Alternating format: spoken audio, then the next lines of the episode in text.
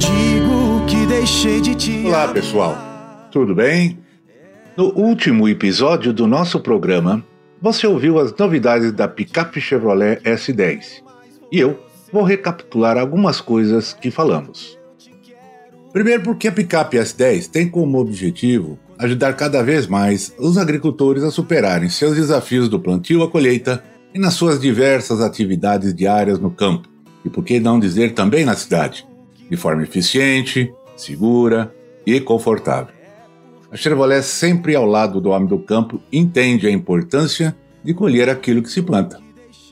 Há mais de 25 anos, a Chevrolet S10 é a picape que oferece a maior gama de utilidades e vantagens para o trabalho duro do campo. Ela nos ajuda a simplificar as tarefas e, muito mais, ganhar tempo. Com sua versatilidade e robustez, melhora e muito os resultados do nosso agronegócio. Se você acha que as picapes são muito parecidas, coloque a Chevrolet S10 no batidão da roça para ver a diferença. Com a força do seu motor turbo diesel, sua conectividade, Spotify, alerta de frenagem de emergência, tem Wi-Fi nativo, projeção sem fios e muito mais outras características. As evidências comprovam. Você pode me perguntar: o que faz da Chevrolet S10 a melhor picape do Brasil? É simples. Não há realmente nenhuma mágica nisso. É apenas uma atenção paciente aos detalhes. A picape Chevrolet S10 é uma ferramenta de trabalho essencial para nós produtores. Temos de levar ração, sacos de semente, algum produto, transferir de uma propriedade para outra. É importante e é essencial para o trabalho nas lavouras e na pecuária. Chevrolet S10 é tudo o que precisamos para colher mais. Uma picape feita para encarar todos os desafios do campo. Você quer saber mais e continuar nessa estrada? Então, agende um test drive na concessionária mais perto de você ou então acesse o perfil arroba Chevrolet BR. Picape Chevrolet S10. A verdade é que eu sou louco por você.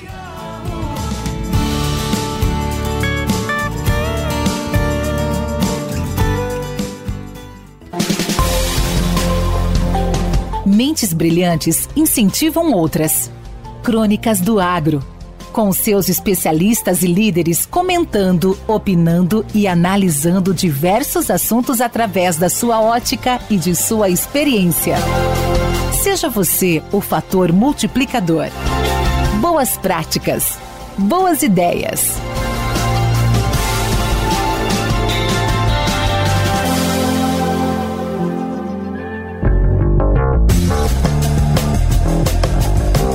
Olá pessoal, vamos aqui dar um cenário aqui como é que anda o mercado de leite né, no Brasil e no exterior. Mas o que nós observamos que, a exemplo do ano passado, segue uma, uma baixa oferta dos exportadores, né, os países exportadores, e também um forte aumento na demanda da China, né? E mesmo assim, mesmo com ambiente favorável é, do exterior em termos de preços, né? É, não se verifica um crescimento muito, muito grande, é no máximo em torno aí de 1% é o crescimento que se espera, enquanto que no Brasil se espera uma redução na oferta de leite, né? Segundo o IBGE, aí, mais ou menos em torno de 2,2% de redução na oferta, né? Isso acaba pressionando os preços mais para cima, eles seguem aumentando, mas há uma preocupação que se o mercado vai absorver isso, porque na verdade a margem do produtor caiu em função do aumento do custo dos insumos, né? Que é muito importante. Então o mercado exterior ele vem com preço histórico que subiu aí significativamente atingindo o maior preço histórico de todos os tempos, 63 centavos por, por dólar, aí, por, né, de dólar por quilo.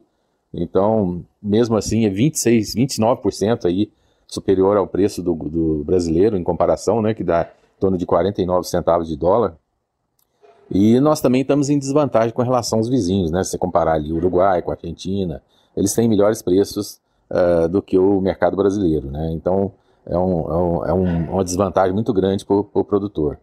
E o que nos mais, mais aflige os produtores hoje, sem dúvida nenhuma, é que foi apimentado aí com esse conflito aí da Ucrânia, né?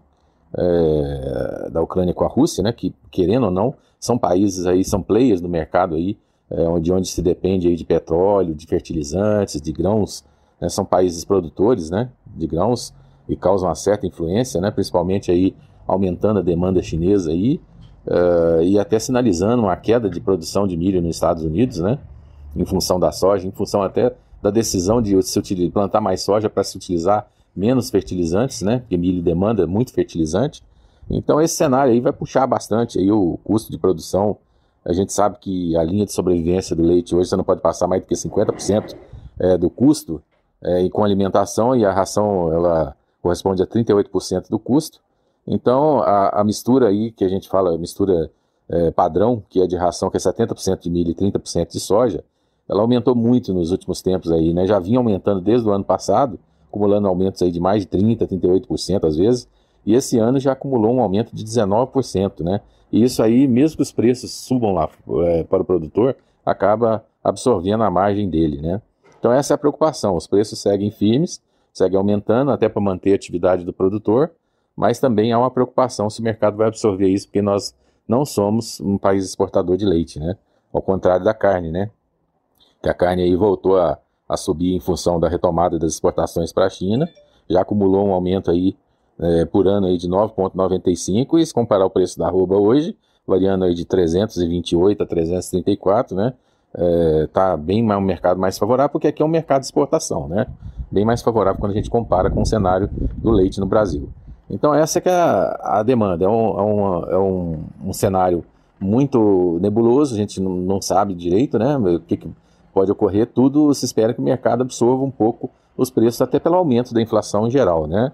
É, porque realmente o que pesa mais para o produtor hoje é o custo de produção, principalmente desse binômio aí, é, dessa mistura 70% milho e 30% soja, né? Que é a maioria das rações aí. E, para se ter uma ideia, gasta-se aproximadamente é, um quilo dessa mistura para se produzir 3 litros de leite.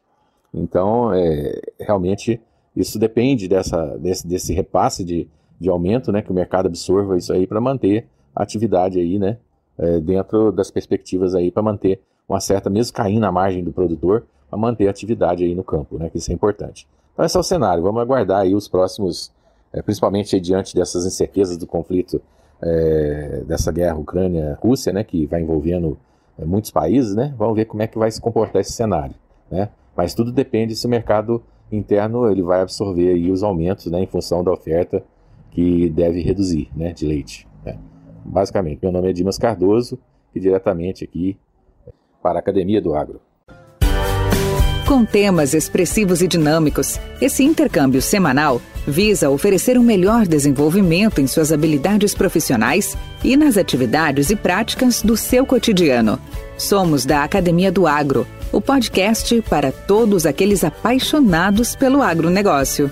Te aguardamos no próximo episódio. Até lá!